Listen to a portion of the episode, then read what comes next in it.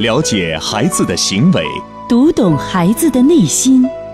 亲子课堂，与孩子一起成长。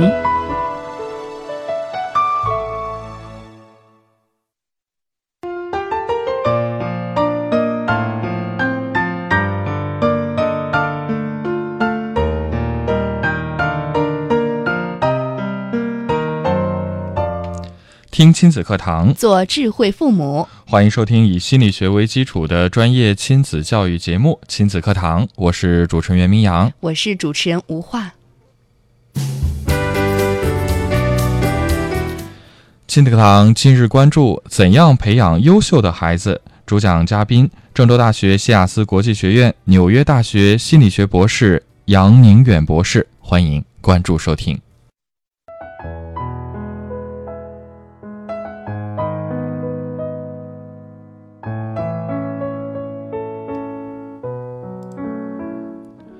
望子成龙、望女成凤是所有家长的心愿。那么，什么样的孩子才算优秀呢？高考成绩就是优秀的标准吗？怎样让孩子能够考上名校？如何面对和克服应试教育的不足？什么样的老师和家长能够培养出优秀的孩子？而学习好的秘诀又是什么呢？嗯，我相信这些都是广大家长非常关注的问题。是的，每个家长都希望啊自己的孩子是优秀的。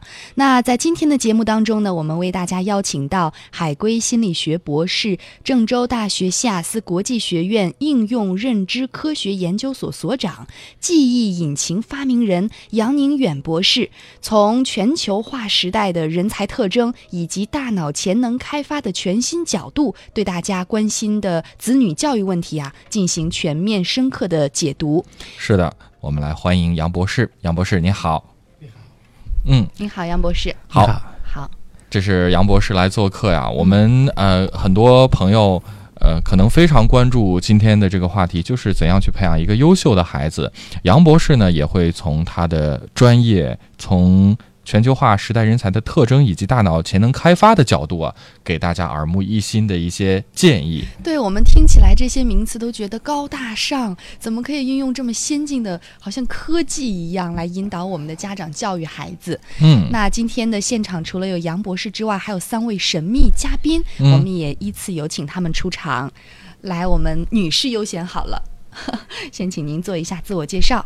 哎，你好，呃，大家好，我叫秦瑞红，啊，今天呢，呃，应邀来参加咱这个节目，非常高兴，谢谢大家。好，这是秦瑞红，中间的这位是，嗯，大家好，我叫李晶晶，那个我今年八月份就要去美国留学了，所以今天也也同样很高兴能够来到这个节目。嗯，好，还有另外一位男士，啊，您好。各位呃听众，大家好，我叫李文军，李晶晶的家长啊，非常感谢，呃。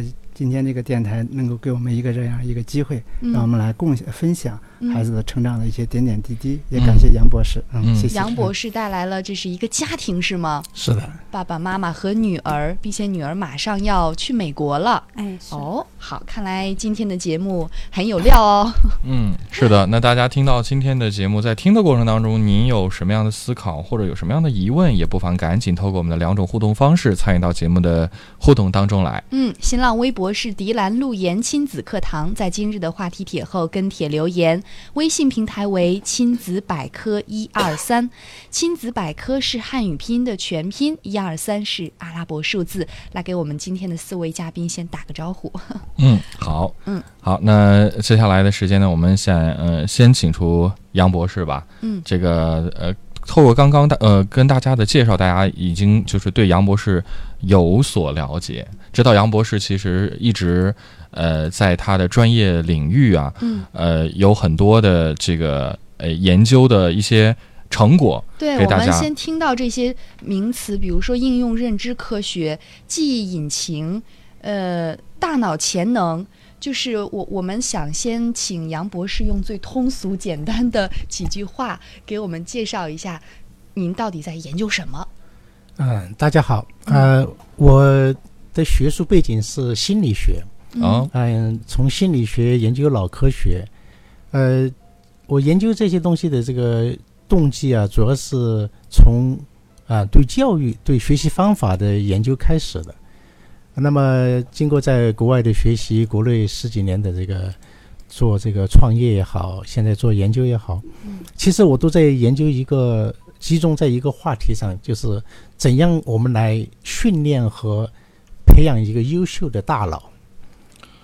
训练和培养一个优秀的大脑。对，其实我们说的教育，传统说的教育，我们都停留在行为、停留在概念的这个层次上。其实所有人的这个人生的一切啊，嗯，最宝贵的财富在于有一个有一副优秀的大脑，它的硬件系统，嗯，它的这个软件系统、操作系统，那么。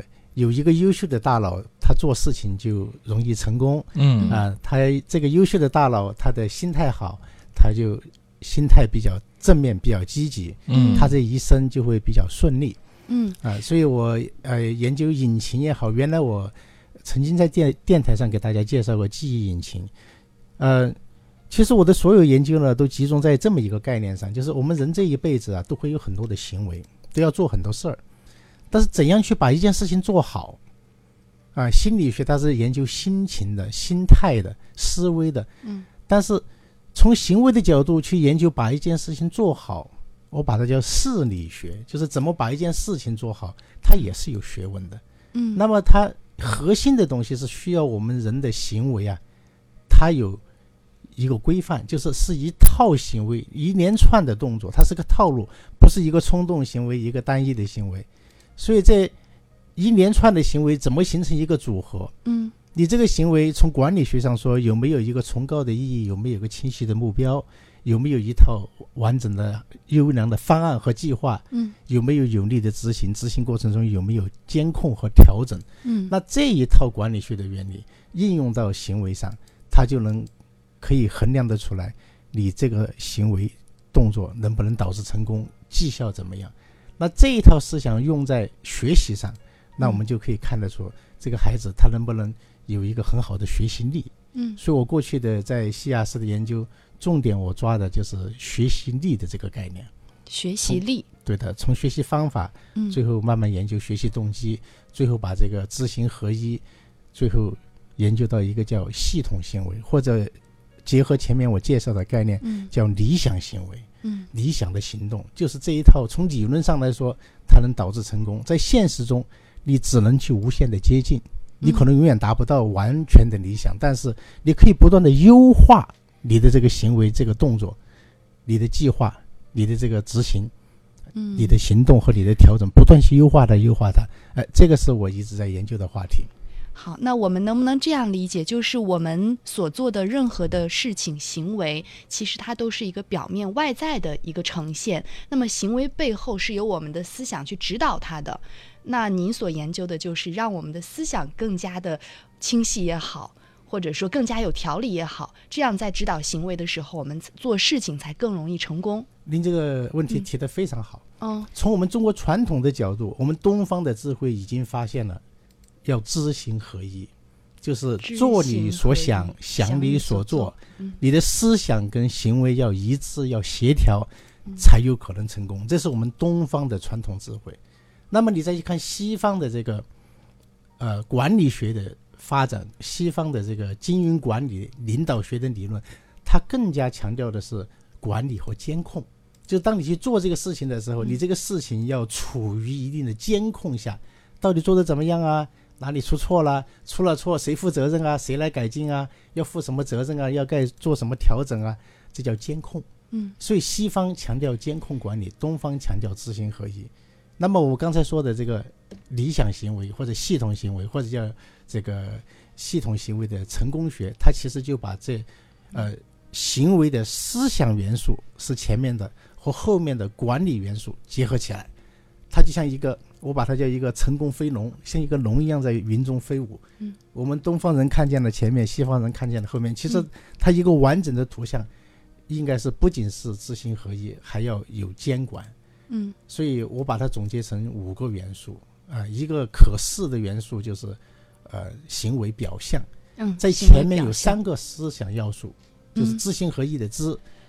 你把知再分，可以分成三个要素，一个是你的愿景、你的目目的、你个人目标，还有嗯计划。这三个东西构成了思想要素。那么后面有一个管理要素呢，就是监管系统，就是当你一定的行为，一定要有一个监管系统去监管它。嗯啊，所以这样的话，这个这个行为有了思想的武装，有了后面的监管的这个调整系统，那么这个行为它才有可能导致成功。我们很多时候的成功，你去问很多成功人士的时候，他都是偶然不自觉的，很少有人清醒的去设计和打造成功。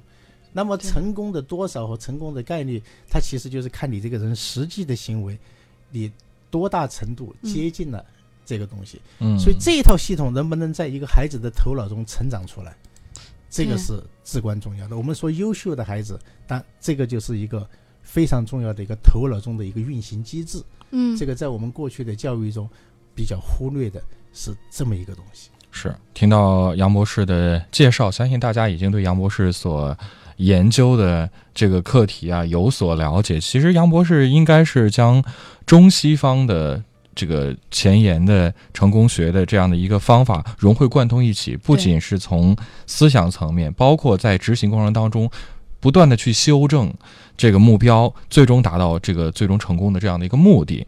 呃，应该是一个比较完善的。呃，一套体系。那大家听到杨博士的介绍之后呢，您有什么样的感触？或者说您呃听到今天的节目，您比较关心的如何去培养一个孩子，怎么能运用到自己的家庭教育当中？是您有什么样的问题，都可以透过这样的一个机会啊，向杨博士来请教。您可以发送微博和微信的方式参与到节目的互动当中来。我们的新浪微博是迪兰路言亲子课堂，在今日的话题帖后跟帖留言。微信平台添加微信号“亲子百科一二三”，亲子百科是汉语拼音的全拼，一二三为阿拉伯数字。通过这两种方式来跟我们进行互动和交流。最权威的心理学理论，最实用的亲子教育方法，尽在以心理学为基础的亲子教育节目《亲子课堂》。让父母轻松读懂孩子的说明书。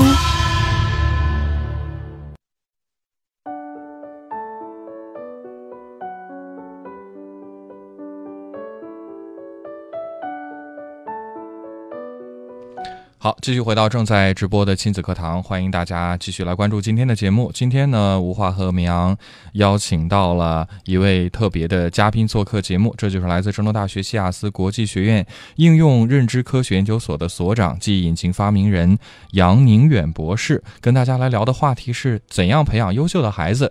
上一节呢，杨博士将他的研究的一个成果跟大家有了一个简单的介绍，大家可能在理论上已经有了一个基本的认识。嗯，可是我想，更多的家长更加关心的就是我们今天杨博士给大家抛出这个问题：怎样培养优秀的孩子？嗯，我们接下来就围绕着这个话题啊，请杨博士跟我们来做一简单的这个剖析啊。对，首先，我觉得看到这个题目，大家肯定很多人会比较关注，概念上要厘清，嗯，到底什么才是优秀的孩子？杨博士，先不急于说方法，我们先来说一下优秀。是，现在我们呃，因为我们国家已经注意到我们的教育需要改进，而且从不仅从这个教育体系也好，从我们的这个家长社会也好，其实对教育这个事情的看法有很多的争议，也有很多的迷茫。那我认为，我们当面对这么多迷茫的问题的时候，是因为我们的思路概念很多地方出了问题，所以我很愿意啊、回到最基本的问题，嗯来思考教育和思考孩子的培养和发展。那比如说，我们学术界就一直争论这个教育它到底是科学还是工程。嗯其实我认为这个问题就问错了，因为科学是追求理解，你不能拿一堆孩子放在学校里去寻求理解去找答案，不是的。你说它是艺术，艺术是追求审美的效果，你不能说把一堆孩子放到学校去，大家一起来开开心心，再去做什么展示课，大家来观摩，像看节目一样，这都不对。嗯科学搞教育，它需要科学的工具，需要追求艺术的结果，就是做到一定的极致的时候，它有美感产生出来。但是科教育这件事情，它实实在在要追求的是效果，对是孩子的改变和成长，头脑的优化。嗯，只要是对效果的追求，它就应该属于工程的范围。所以教育它实实在在是个工程，哦嗯，教育工程一个大工程。啊。所以我嗯们这个、呃，我们在西雅斯做应用认知研究的时候，就是把教育作为一个工程来思考，然后希望结合脑科学、呃认知科学、网络科技这些东西来对头脑、对学习的过程进行优化。嗯前面我介绍的记忆引擎就是用这个智能化的软件来优化人机互动的记忆过程。那么其实，在未来，我现在在做的系统行为这个基础结合未来的系统行为，就是希望有一个这样的系统，用智能化的软件来优化。当你去做任何一件事情的时候，有一个优化器来，有一个引擎来带领你更加成功。嗯这是这个科研的一个大的框架。那么回到我们来思考什么是一个优秀的孩子的时候，其实我们有很多表述，只是在教育的实践中，嗯我们不自觉的在行动的过程中脱离了初衷。嗯。其实原来说德智体全面发展啊，这些概念都非常好，嗯。可是你要到了可操作化的程度，就不容易了。像现在学校里面，他很多时候，他就是你身体不要有问题，品德没问题，那就看考拼考分了。嗯。那其实他就没有体现这个标准。其实从脑科学的角度来看，一个好孩子其实非常简单，嗯，身心健康，身体身心要好，健康。对，嗯。身心健康，心理要健康。嗯身体健康，其实有些东西可以细说啊。现在大家都搞体育运动，竞技性的体育运动，其实对身体也是一种伤害。嗯我们我推崇的健康就是让身体变好的那种体育锻炼，没有必要去争个你死我活，非得把对方击败。但那个是一种游戏。嗯，但是当我们讲健康的时候，我们应该做一些让自己的身体越来越好，让我们的精力越来越充沛的那些调养和活动。那这个其实在教育里面也是缺乏的啊，嗯都都被体育精神所替代了。体育精神需要，但是我认为从健康角度来调整身体，这是我们未来这个教育要思考的问题。身心健心理健康，不是说这个人他没有心理疾病就 OK 了。现在的积极心理学，嗯，包括我们国学中的一些智慧，要养浩然之气，这些东西，就是要让一个人他有心气、有理想，心态积极正面，他不容易出心理问题。就有些人，你看着他，他心里就没问题，一天乐呵呵的，嗯一天这个非常包容啊，做事情也干净利索。你说这样的人，他哪有时间去烦恼？他根本不会选择烦恼。对，嗯通俗的话说，就是要成为一个有正能量的人。对，嗯这就叫，呃，其实，在东方我们有这个修修养，在西方现在也兴起积极心理学，所以我说的身心健康，它都有一些新的概念。嗯嗯啊对，那么这里面最主要的身心健康、心理健康，还有一个有爱心和积极主动性，做事的主动性。嗯，主动性从何来？是他心里有爱，嗯他心里有积极性。他心里有想法，嗯他眼光远大，他看得见这个世界，看得见自己，他知道他这辈子想干什么。嗯，这样的人，他活得特别有意思。对，那我们说，所以原来说的身心健康，没病、没心理疾病、没身体疾病，就叫身心健康，已经过时了。是，我们说的身心健康，一个是精力旺盛，嗯身体就是好，很少生病，几乎不病。嗯然后心理健康就是心理积极乐观，做事情干净利索，有方法，呃，科学知识丰富，有眼界，呃，这个要求就比较高了。嗯啊这个是身心健康。那么还要加上一条嗯，在对学生来说，他还是成绩得好。成绩得好不是因为他苦学，嗯如果一个学生学两个小时，一个学生啊，就是看这个学习好。我认为真正的好是他的学习力强，学习力强，对，嗯学效率高，不是他别人都在玩头悬梁锥刺股，啊最终达到了这样的结果的。那种你想去学习，那种学习，对自己的身心是一种摧残。是的而且效率也不高。我我推崇的好就是他玩的好，学的好，学得轻松。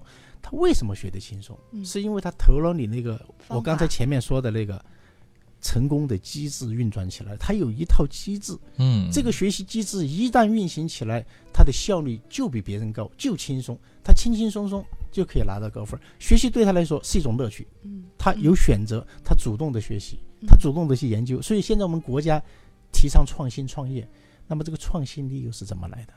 创新力靠灌输填鸭式的教学是产生不了的。是创新力唯一来自于主动的探索和学习。所以那些主动学习的孩子，他才有可能有创新力，他自己找东西学。嗯，他对这个感兴趣，他去研究；那个感兴趣，这个创新力才会产生。嗯所以我们说的身心健康和有较强的学习力，嗯，这样组合在一起，我认为才应该叫优秀的好孩子孩子，他将来到社会上嗯去，他能找到自己的位置，嗯他能够经营自己的人生，他做事情有章法，容易成功。别人做不成的，他一去就容易做成。嗯他善于跟人合作，啊，他的眼界广阔，不自私，不局限于一个小团体，嗯，有博大的全球化的胸怀。哎，这就是是我说的，在全球化时代，这个互联网时代，我们的什么样的学生是好学生？他要具备这种国际视野、外语，还有我们前面说的身心健康嗯和较强的学习力。好，嗯这是从概念上我们先厘清了到底什么才是优秀的孩子。对，呃，我觉得其实呃，杨博士的这个讲解应该是比较全面，而且相信大家也都是非常认可的。嗯可是大家可能更关心的就是杨博士啊，我认可您的概念，可是到底我们该怎样去培养出这样的孩子呢？对啊，我听到杨博士的描述，我就想到很多小孩子，就是尤其是六岁以内的孩子，他天生好像就具备这些品质，但是为什么孩子慢慢长大之后，就不如我们之前看到的那么优秀了？就是方法。当我们清楚了什么是好孩子的时候，我们就可以来看看我们的家庭嗯和学校嗯，这些有教育功能的这个机制到底在做什么。我们都做了些什么？父母这都来老师做了什么我们些什么？当然，你会发现，一个主流就是给他们拼命的灌输知识，培养他们去考试。对，是，当他运气好，学到点东西，而且善于考试以后，你会发现这些孩子他已经产生了其他的问题，嗯眼睛近视了，身体这个心态不好了，身心或者竞争心理特别孤僻啊，这，就很多别的问题就出现了。所以我们应该在教育中保持这种目标，你的考评体系就要体现出来，就不要走偏。现在就很容易走火入魔，就像古时候练功就走火入魔。现在为了考分，你看很多学生的考分考得很高，但是我们已经知道，考分和一个人未来的一生的成就和嗯幸福是没有直接关系，嗯甚至他可能会带来一些学习伤害。对，有些一，特别是那种偏狭的只追求考分而放弃了其他的要求的孩子，就成为一个考试机器，一个怪胎。嗯所以，我们一定要在教育中，学校也好，家长也好，要刻意的去培养孩子的真正的学习的兴趣和主动性，嗯让他们为自己的兴趣而主动的、有计划、有管理的、有愿景、有目标的去学习。就回到我们前面说的那个成功的五个要素，这个孩子他得有学习兴趣，他想学习，他有些问题想研究，他对某一些学科他觉得有意思，嗯一定要给孩子这个选择。现在我们的课程就是孩子他是没有选择的，当然我们可以像你学语文、数学是没有选择，但是有些学科你应该让孩子从小学开始就让他去探索、去发现，嗯，找到自己的兴趣点。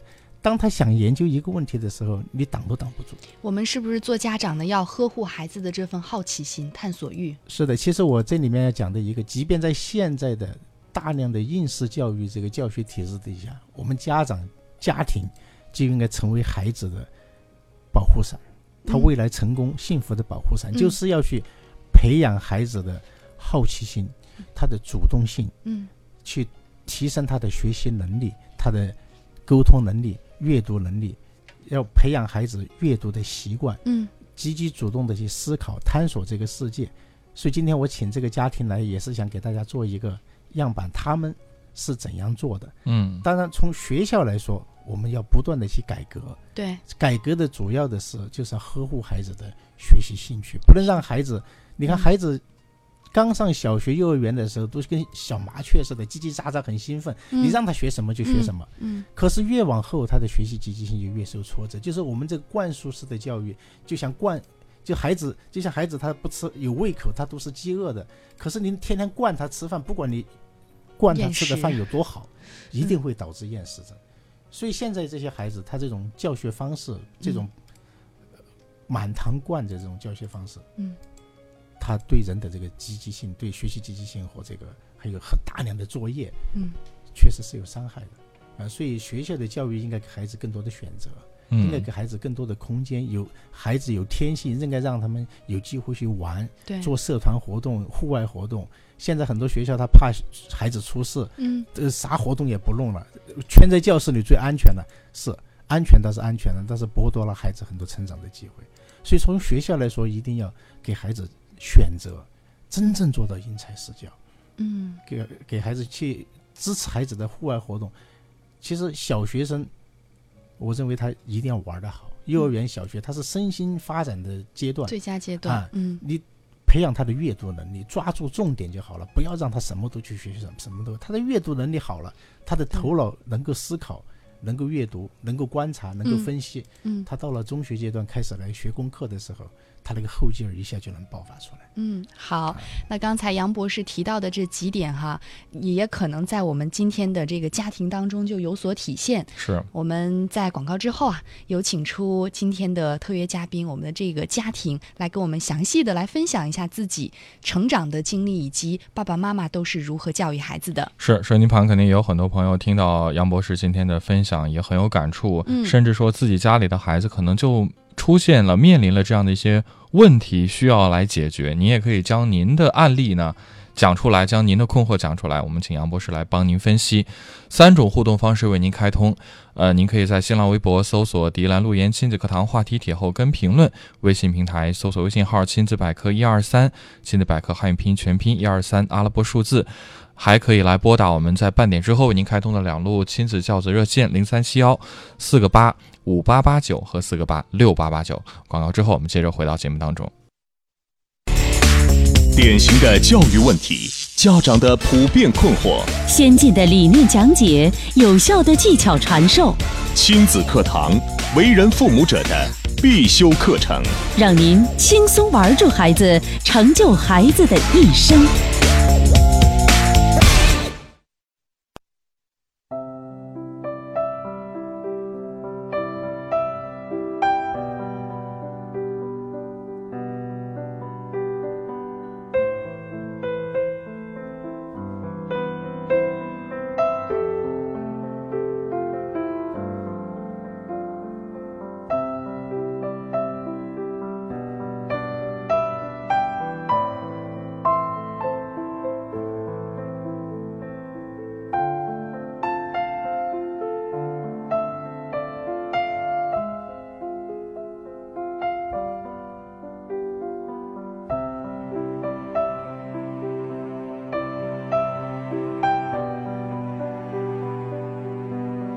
好，欢迎继续回到正在直播的亲子课堂节目当中啊！今天的亲子课堂，吴华和明阳为大家邀请到郑州大学西雅斯国际学院应用认知科学研究所的所长、及引擎发明人杨宁远博士做客，给大家带来的话题叫“怎样培养优秀的孩子”。呃，大家在收听节目的时候呢，也可以透过三种互动方式参与到节目当中来。就您所关心的如何培养优秀的孩子，遇到了一些困惑，或者听到今天节目的感受，跟我们来做分享。嗯，新浪微博您可以关注“迪兰路言亲子课堂”，在今日的话题帖后跟帖留言。您还可以通过微信添加微信号“亲子百科一二三”，亲子百科是汉语拼音全拼，一二三为阿拉伯数字，来跟我们互动交流。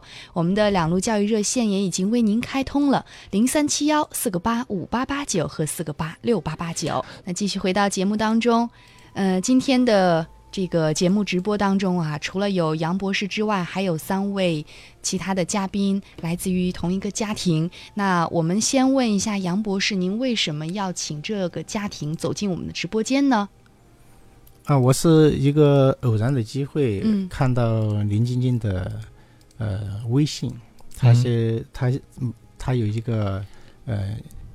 京津美利坚留学路啊，呃，我看了他妈妈推荐给我看，说让我看看他呃女儿的文笔怎么样，可能是看作文从这个角度来看。嗯，可是我第一篇那个文章我一看，我说老实话，我有点吓一跳。我说这个文章怎么写的这么好？嗯，就是文字通畅朴实，但是我感觉出来很有底蕴。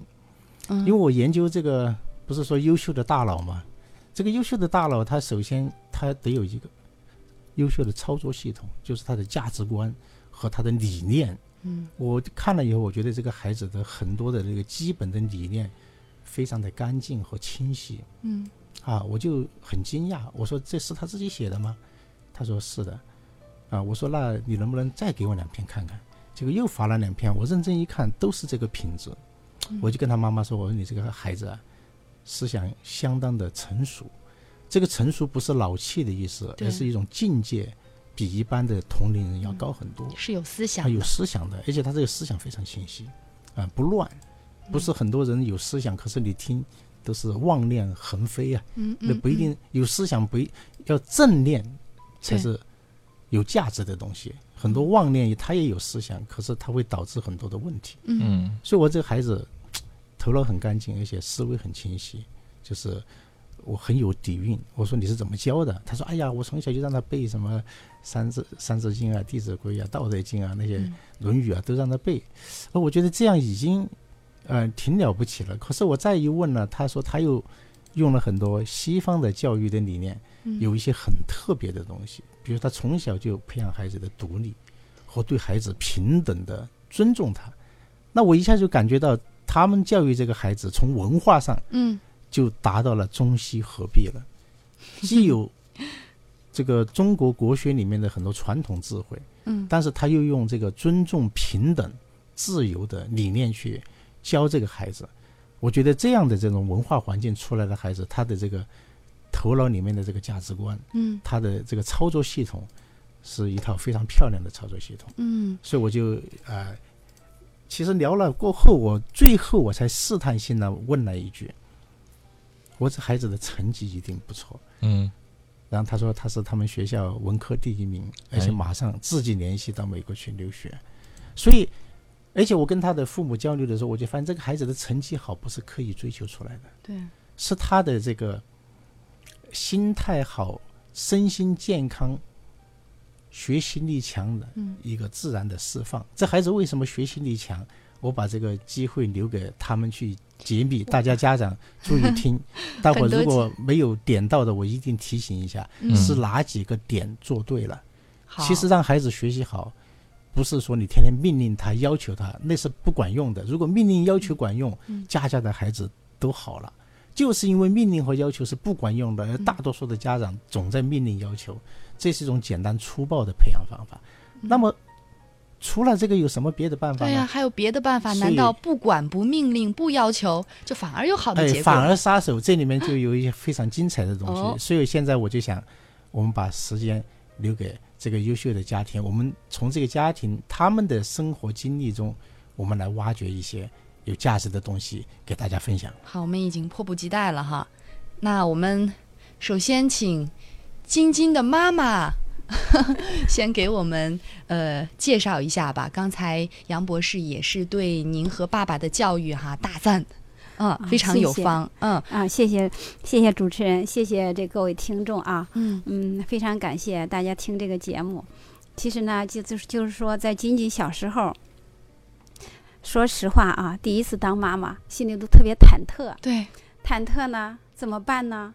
那你说我们学任何东西，骑个自行车、开个车，都要先学好久才能上路。嗯可是呢，这孩子怎么办呢？这么一好好也有说长，至少也得有十几年吧，你得去很很多的去呵去付出护他哈，去嗯呵护。可是呢，这怎么办呢？然后呢，我就想到了学习。学习呢，当时呢，我们我们家住的离那个省图书馆儿比较近，嗯然后我就办了一张省图书馆的借书证，嗯我就大量的去借书啊，每天去借，借到把这个图书馆里所有的关于教育孩子的书，我给他看了个遍。哎呀，当时好有孩子出心的妈妈，生了吗？呃，那是已经出生了，已经出生哦了已，经出生了，然后就有这个，就感觉自己好像焦虑嘛在教育不知道怎孩子方面。么办嘛，嗯。啊，嗯就就看书，这个是第一步。看书呢，呃，那个就是看到最后呢，我就发现哈，看了多了嘛，就是人家说的，把书读厚再读薄的这个过程。是读薄了呢，就是形成了一本自己的。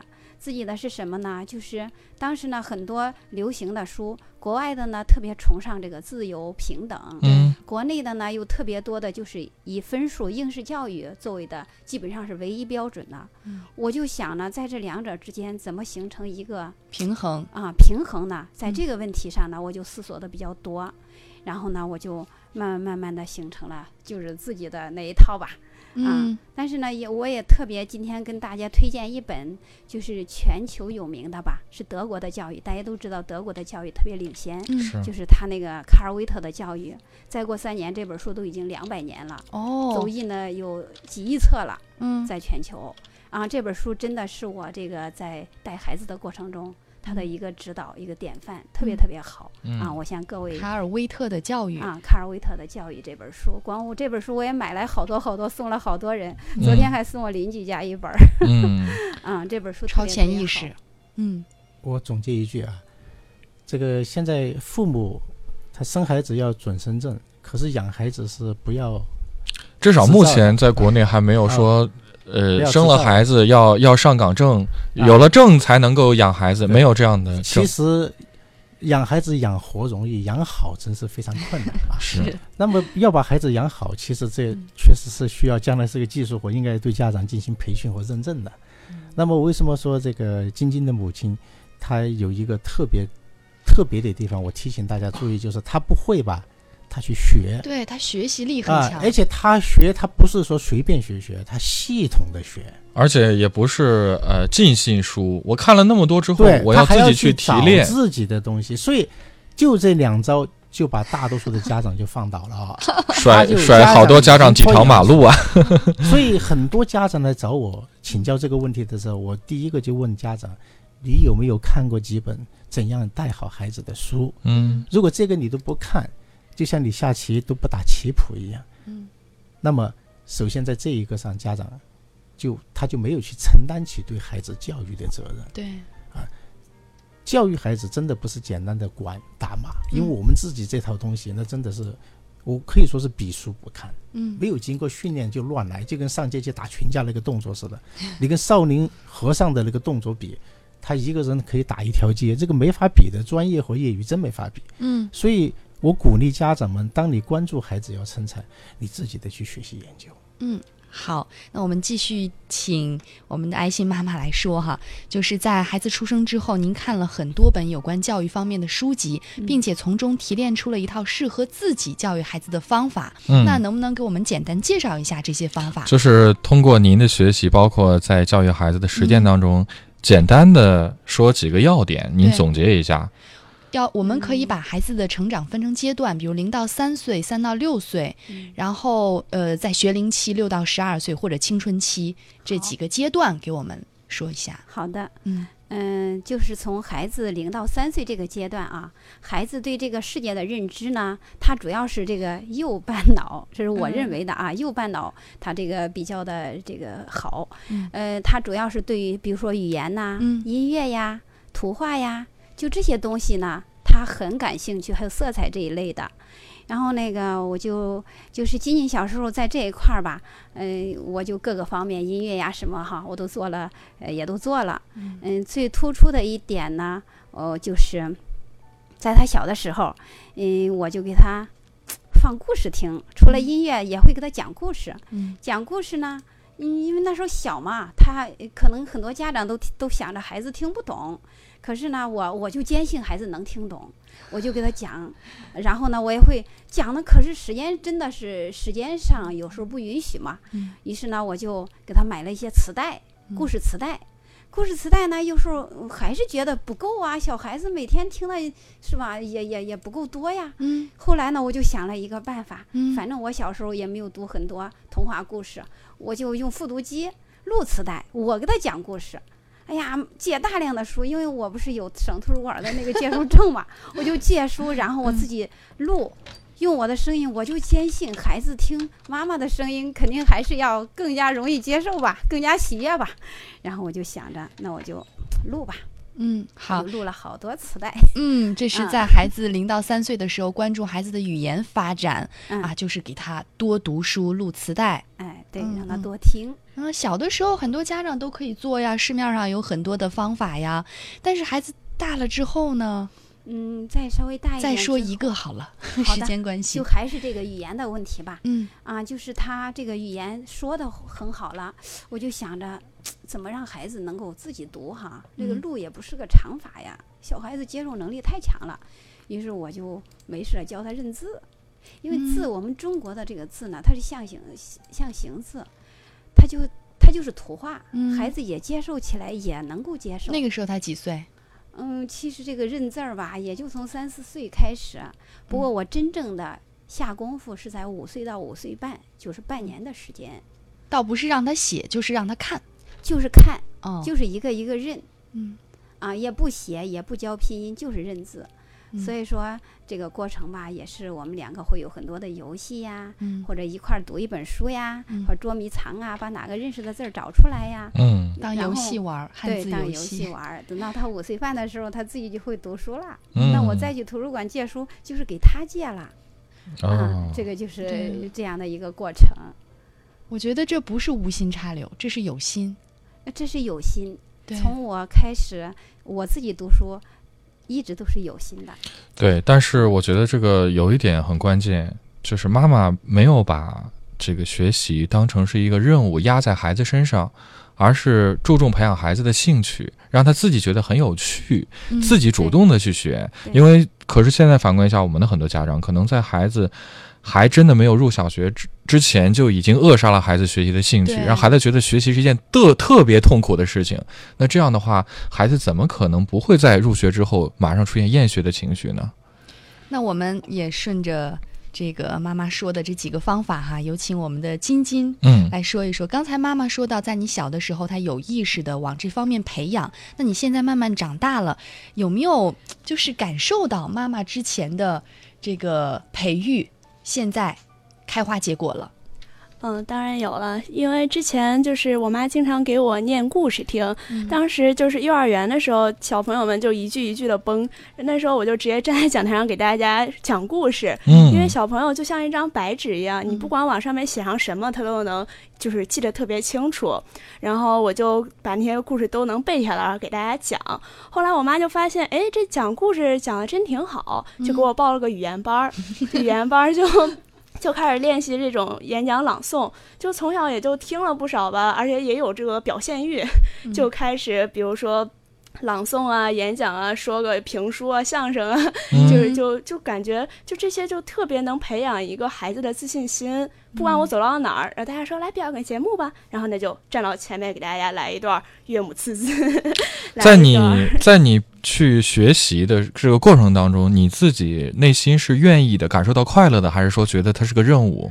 不，这些其实都是我要求的，或者是我的需要。你觉得这件事好，我想去学，是，所以我会很乐意去做，而且我会回来，我很乐意去表演给大家看，嗯，我觉得很开心。那光语言方面有天赋，语言方面发展好，这个远远不够吧？是啊，再说说自己身上还有其他哪些优势？嗯，就我妈因为教我识字儿早，就开始去省图书馆借书。刚开始是一次借两本，借两本回来我看书超快，就一两本书一上午就看完了，下午就继续去借。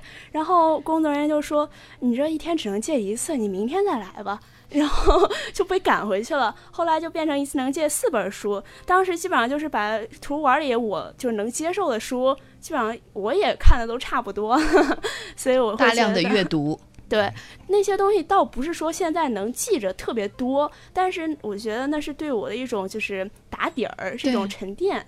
所以我觉得这是很重要的。哎呀，看些什么书呢？还记得吗？就是很多家长会比较细节。对，会比较关注，说我到底给孩子看什么书？有些书他会觉得没用，孩子看了这些书之后，漫画呀什么的。对呀，说这有什么用呢？这跟学习没关系啊。今天还记得自己都看过什么书吗？者妈妈有限制吗？嗯，我妈是真没有什么限制，就是我自己拿着卡进去，然后就挑，就是抱一摞书出来，我妈我要借这些，那就一刷卡就行了。就是我觉得小孩子是会自己筛选的，毕竟没有小孩子会真正，我小时候就去啃，就去啃《红楼梦》，就去啃《三国演义》，这其实就是一点一点来的，可能到大了之后才会。小时候我觉得就应该给孩子充分的自由，让他去发掘自己究竟喜欢读什么样的书，嗯然后他之后就会自己慢慢会往这边培养。如果他根本就没有兴趣，你强塞给他的话，他到最后还是会没有兴趣，读不进去，那还有什么用呢？说的特别好。总结是想读什么读什么，读肯定比不读强。我在总结前面那个晶晶说的一个东西，大家注意一下，各位家长一定要注意。你看，一般的孩子，你要让他讲故事，他是负担；你让他写作文，那更是负担。对，可是对晶晶来说，他讲，因为他听的太多了，他想讲，他忍不住；嗯，他写是因为他读的太多了，他有很多想法，他要表达，所以他讲故事和写文章都成为他的需求。嗯，它这是一种主动性，它是一种自然绽放出来的花朵，这是不是内心。内心的这种这个主情感导致动性嗯极其重要。好，那我们也回到晶晶的这个公众账号吧。啊，简单说一下你开通这个公众账号的目的是什么？我对，看怎么就想开一个叫“金金美利坚留学录”的这样的一个 微信公众账号呢？嗯，因为之前一直都是在高中，而且平时课业负担还挺重的，嗯就是根本没有时间去做一些自己想干的事儿，比如说平时写写文章都是很不可能的事儿，因为平时作业都很多。嗯后来就决定出国了，出国之后就脱产，就是脱产意思就是从学校出来了，就不在嗯学校学习了。之后，我妈就说：“哎，我觉得你可以把你这个过程中的你自己怎么想的、你怎么做的给记录下来，对自己呢也是一种纪念，然后对别的想要出国的孩子和家长也是一种参考。”嗯我一想，也确实哈，就是在这个过程中，我确实会想很多东西。都是说你文字是思想的最高度的凝练，嗯就是写出来的肯肯定是你已经想清楚的，所以嗯我就想，要不我就整理一下我的思想吧。就刚开始第一次写作是在我们去寒假去法国玩的飞机上，就没事儿就开始在那儿打，嗯后来又发现一发不可收拾，嗯就在飞机上没事儿干就打了三四篇，嗯就感觉就是这个就是涌就就往外涌的这种感觉，就止不住，全涌。嗯 后来就回来之后就开始每天都坚持，刚开始也会有写不出来东西的时候，嗯但是后来慢慢就。自己会留意生活中的一些细节，嗯然后留学过程中啊，包括自己生活中的一些感悟什么的，都会写到文章里面。嗯、我刚开始倒也不是为了就是就是特意为是为了什么，而是只是就觉得对自己也是个好的，一个对别人也记录是个好的。有点像，就是我们过去那个年代的日记，是吧？是只不过是换到了这个微信公众平台上。是，这个应该是无心插柳。那现在怎么样呢？经营的这个，我看已经写到一百一十四期了。嗯嗯，对，就是已经坚持了三个多月了吧。嗯嗯，马上四个月了。就是我觉得在这个过程中，刚开始可能有时候会觉得是个负担，但后来就会觉得越写越顺了，就是对自己也是一种提。嗯打算就是在这这这相当于出国前自己的一些就是比较懵懂，或者是只结合自己在中国的经验写出来一些东西。嗯打算以后在美国的时候也继续写，保持下去。然后就是到外国之后，肯定会见到更多的东西啊，会想更多的东西，可能把西方的文化和中国的文化再结合起来，可能会产生就是擦出更、更美丽的火花吧。对，这这是一个非常有意思的事情。我觉得它是一个正在进行时啊。我们所有的听众其实听到今天节目，都不妨可以关注一下金金的这个公公众号啊，我们一起来关注一下金金，他接下来。可能很多年之后，金金如果有这个愿望，愿意一直写下去的话，我相信嗯一定会有人会一直去看。跟随你是。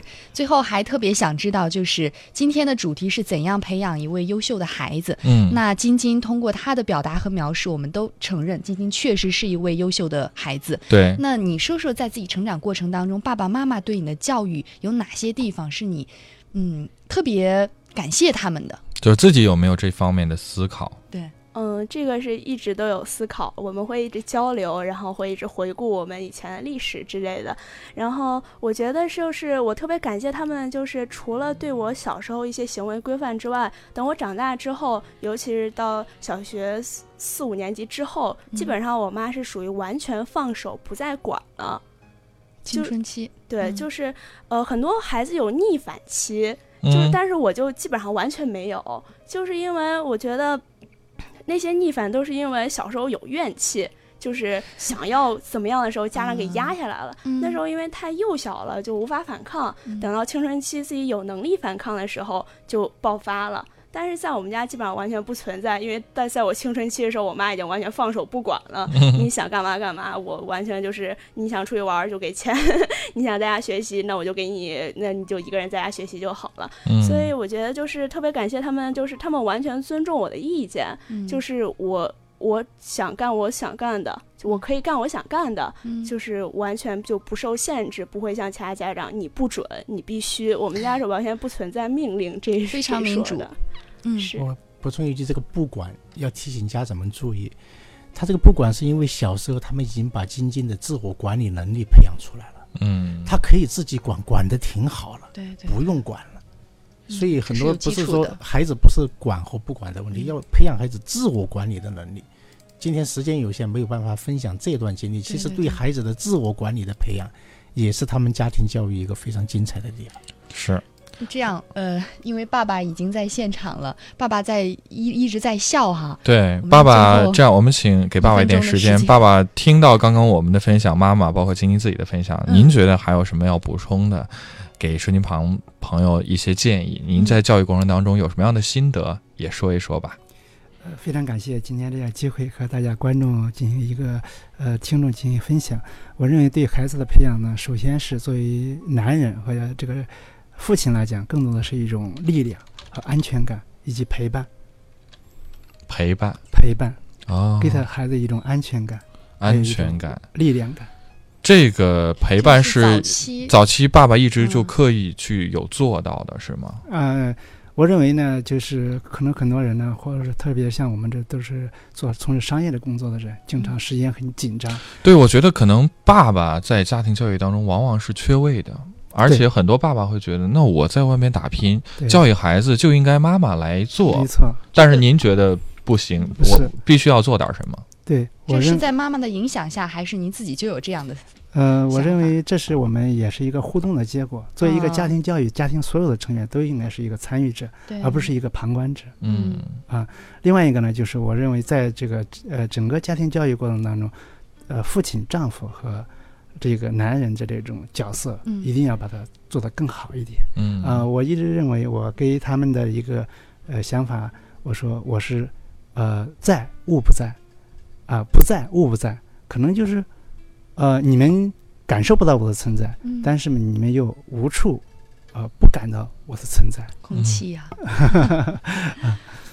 好，这点也很关键啊！我我觉得这对于很多收音机旁的听众来讲也是非常重要的。我们在节目当中也经常跟大家所讲到，嗯就是说，其实爸爸不管再忙，对孩子的这个陪伴是必不可少的。你说你再忙，你一周抽半天时间天时间行不行嗯？我只要能做到高质量的陪伴，嗯。它一定比这种完全漠不关心带来的结果是不完全不同的。对就是说这一次吧，因为这一次这个节目的事儿呢，然后我昨天上午接到了通知，嗯。然后我本本来我是在北京一直在有一个活动，哦。实际上昨天晚上是一个庆功晚宴嗯。啊，然后应该是七点半开始，因为我的呃最晚一般的那个机票车票呢嗯。是八点，这样的话那边晚宴还没有开始我就走了，嗯，因为我认为这次上节目呢，可能对晶晶七月中旬要走是一个非常关键的一件事情，所以说不管那边多忙，我都要赶回来。可能赶回来的都十一点多了，但是我认为今天能够到这儿，我可能不说一句话，但是我认为已经尽到了一个做父亲的一个责任啊，这就是我认为我能做的一些事情。这份支持的力量，对孩子他以后的人生绝对是一个非常宝贵的财富。身教啊，嗯，嗯，是好。那时间关系，今天可能不能够再聊更多了。我们最后再给点时间给杨博士来做个总结吧。好，呃，总结一下，这个优秀的孩子呢，他是身心健康，而且有一定的学习力。他有学习力，他就会主动的去学习和探索。他自然而然主动学习的孩子，他成绩一定不会差。那么，我呼吁我们将来不仅是家长也好，学校也好，要注意去培养孩子的这种呵护他们对世界的好奇，呵护他们的理想，呵护他们的兴趣，去激发他们，去引导他们，而不是去灌输、去打压、去规范，而是要去浇灌他们，让他们自由的成长，去引导他们朝他们的生命目标去成长。这样的话，我们的教育才有希望。学生只有主动的学习，才会有创新力，才会有创业的愿景。嗯，这是我对我们不仅是家长也好，对教育系统也好发出的一个呼吁：要人性化，要关心真正的从学生成长的角度去关心他们，以生为本，去激发，去引导。嗯，好，谢谢杨博士。好。呃，时间关系，今天节目就到这儿了。再次感谢大家的关注和收听。可能大家听到今天节目还有很多的问题，包括呃，还有一些需要求助的。这样，我们在节目之后，您可以直接在微信平台上回复“求助”两个字，呃，加我个人的微信号，我会将大家加入到我们的微信群当中。大家可以在群中来互相帮助。我们也希望有机会可以再度请到杨博士来做客我们的节目，跟大家做。呃，进一步的这个分享，因为看到有朋友其实是有需求的，艾米就说很期望再做一期关于提升自我管理能力的这样的一个节目，就是更加有指导性的。对，呃，以后有机会吧，大家持续关注我们的节目。呃，今天的心理课堂就是这样，再次感谢大家的关注和收听，明天的同一时间，我们心理课堂和你不见不散。